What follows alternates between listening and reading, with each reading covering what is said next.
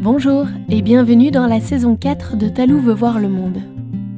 Pour chaque épisode, je tire au sort les trois mots offerts par un enfant ou un adulte. Avec ces trois mots, j'invente une histoire qui est ensuite illustrée par une autre personne. Chaque nouvel épisode est à découvrir sur le site talou.ch et en podcast.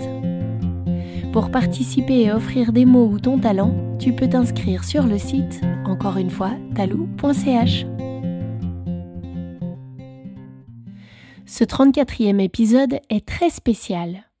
Ce ne sont pas des mots qui m'ont été offerts pour m'inspirer cette histoire, mais trois peintures créées par Fabienne Charot-Christin qui a 41 ans et qui vit à Bernay, à Genève.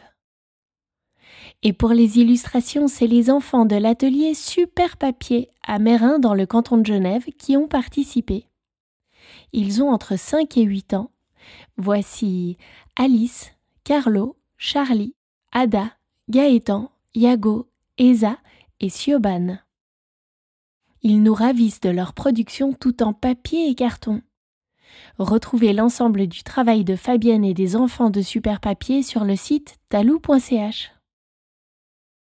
Fabienne, l'équipe de Super Papier et moi vous invitons à tendre l'oreille.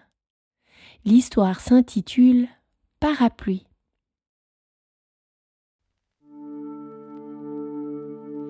Je vais te raconter l'histoire de Margot, une jeune fille de 9 ans qui vivait dans une ancienne ferme en campagne. Cette ferme était entourée d'un très grand terrain avec plein d'arbres fruitiers de toutes sortes. Certains de ces arbres avaient même grandi contre la maison, la protégeant ainsi des grosses chaleurs d'été.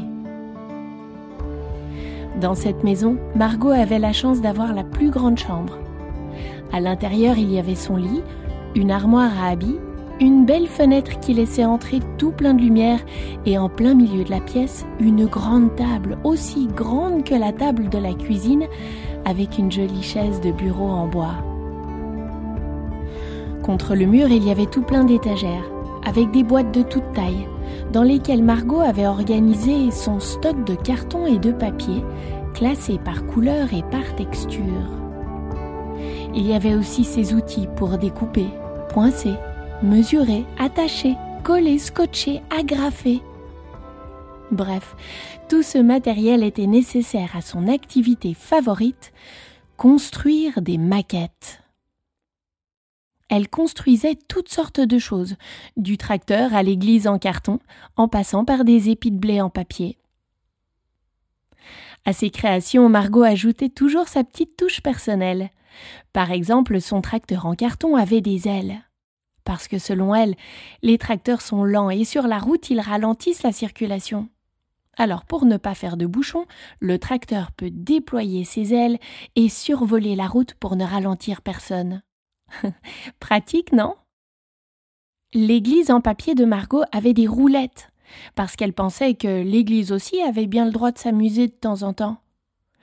Et enfin, les épis de blé en papier étaient tissés ensemble pour former un mini hamac, très utile à son amie la souris qui venait la voir tous les jours. Un soir, alors qu'elle avait mis son pyjama et se préparait à aller au lit, Margot vit sortir de dessous l'armoire son amie Élie. Elle était tout affolée, je dirais même en panique totale.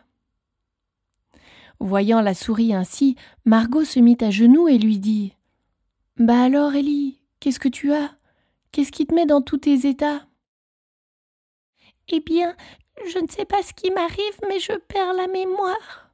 Je n'arrive pas à me souvenir où se trouve le couloir dans le mur pour rentrer chez moi. Et la souris se mit à pleurer à chaudes larmes. Oh non, je suis désolée pour toi. C'est la première fois que ça t'arrive? s'inquiéta Margot. Non, ça m'est déjà arrivé plusieurs fois de tout oublier, mais ça ne durait pas longtemps. Là, ça fait dix minutes et je ne retrouve toujours pas mon chez moi. Oh, j'ai peur, Margot. Qu'est-ce qui m'arrive? Aide-moi. dit la souris en larmes. Bien sûr que je vais t'aider. Ce soir, tu devrais rester dormir avec moi. Je vais vite te fabriquer un lit en carton, ok? Comme ça, tu pourras dormir à côté de moi sur ma table de nuit et tu seras en sécurité. Oui, D'accord. Merci, dit Ellie qui séchait doucement ses larmes. Margot fabriqua un petit lit en carton comme une boîte d'allumettes, mais en un peu plus grand. Dedans, elle mit de la ouate pour que Ellie soit confortable. Une fois le lit prêt, Ellie, encore triste de sa mésaventure, s'installa gentiment sur la ouate. Margot lui souhaita bonne nuit et la regarda s'endormir, inquiète pour la santé de son amie la souris. Le lendemain matin, Margot lui ramena un petit bout de fromage de la cuisine en guise de petit déjeuner. Alors, Ellie, comment tu te sens ce matin? demanda Margot. Très bien. Oh, j'ai bien dormi, dit-elle en s'étirant. J'étais rassurée de dormir à côté de toi. Je me souviens de tout maintenant, mais je sais que ma mémoire va de nouveau s'en aller. Comment je vais faire quand ça arrivera de nouveau? Eh ben, réfléchissons, dit Margot en se laissant tomber en arrière sur son lit. Couchée sur le dos, elle fixait le plafond. Sur son ventre, Ellie s'était couchée dans la même position et toutes les deux réfléchissaient. Après quelques minutes, Margot proposa. On pourrait te faire un sac à dos que tu porterais tout le temps, avec à l'intérieur une carte des couloirs qui sont sous l'armoire. On pourrait y dessiner les chemins qui vont de chez toi à ici. Et tu aurais aussi quelques allumettes à craquer pour t'aider à y voir plus clair si besoin. Oh, bonne idée. Essayons, dit la souris enthousiaste. Alors Margot fabriqua un petit sac à dos en papier épais, dans lequel elle avait glissé la carte miniature qu'elle avait dessinée avec l'aide de Ellie. Elle mit également une allumette et du papier de ponçage au cas où la souris aurait besoin de faire une petite torche.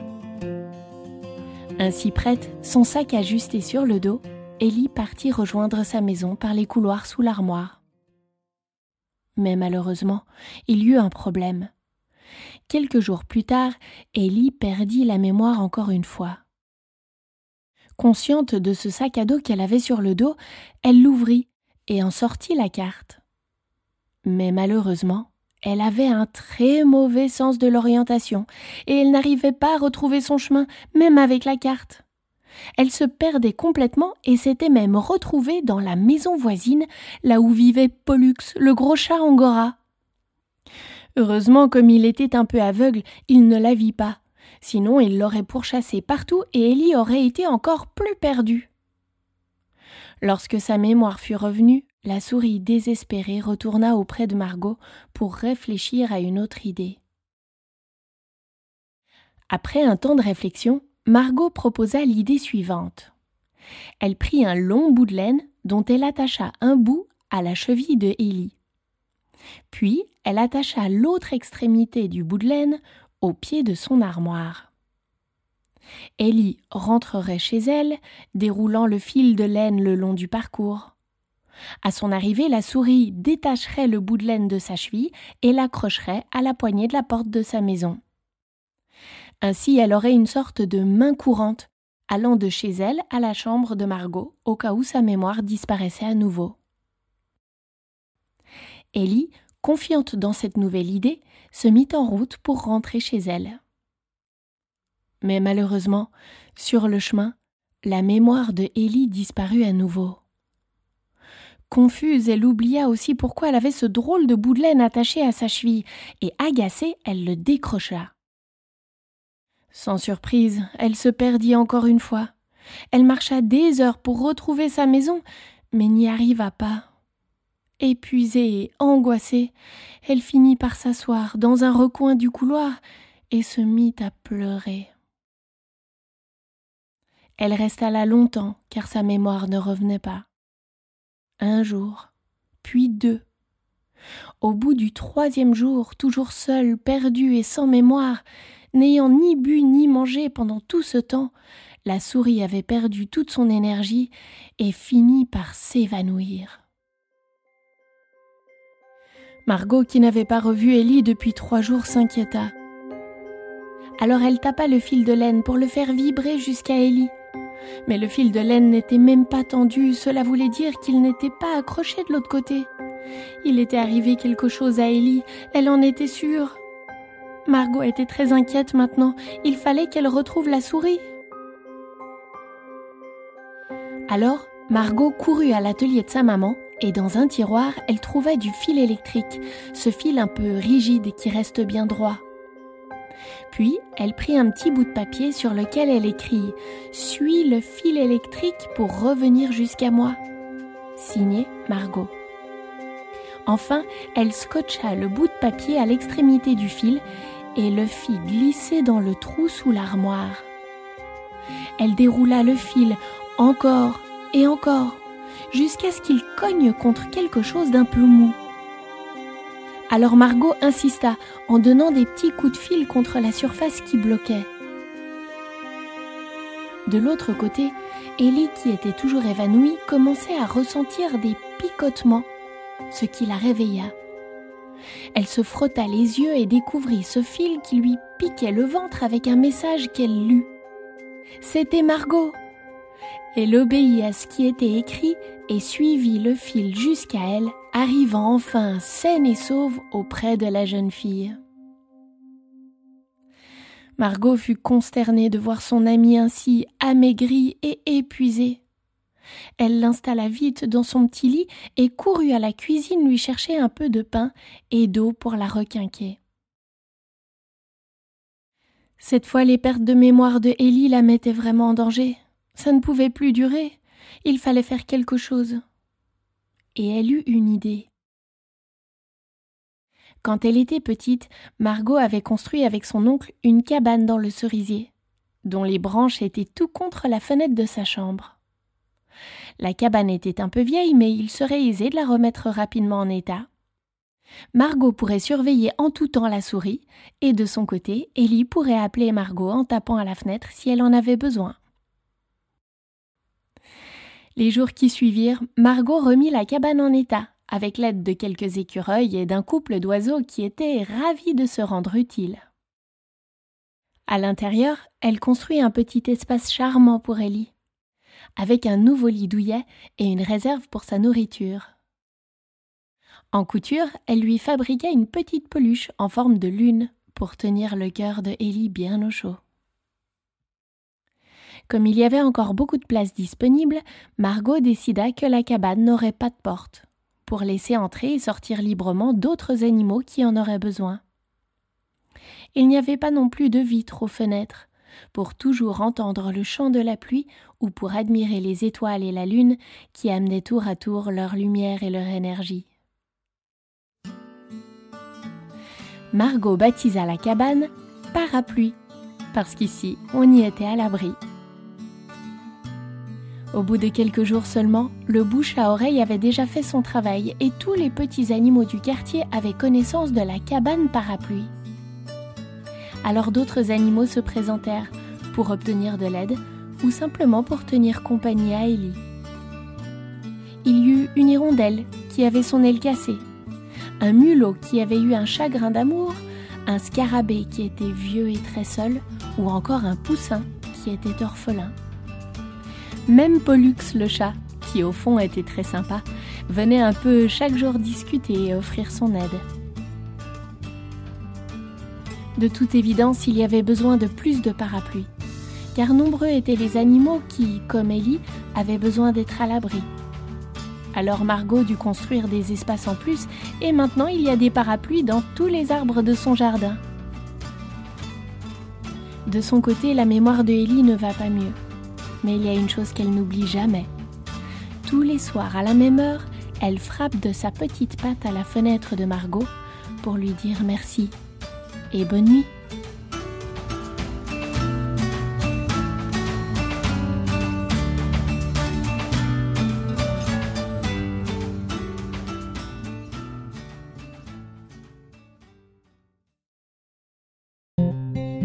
Et voilà, l'histoire est finie pour aujourd'hui mais l'aventure peut continuer.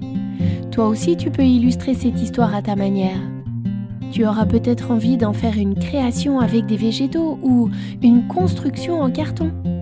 Tout est possible, alors laisse-toi aller à ce qui te fait plaisir. Je te rappelle aussi que tu peux participer au tirage au sort en offrant des mots ou ton talent pour une nouvelle histoire. Alors inscris-toi vite sur le site talou.ch. À très bientôt pour une nouvelle histoire de Talou veut voir le monde.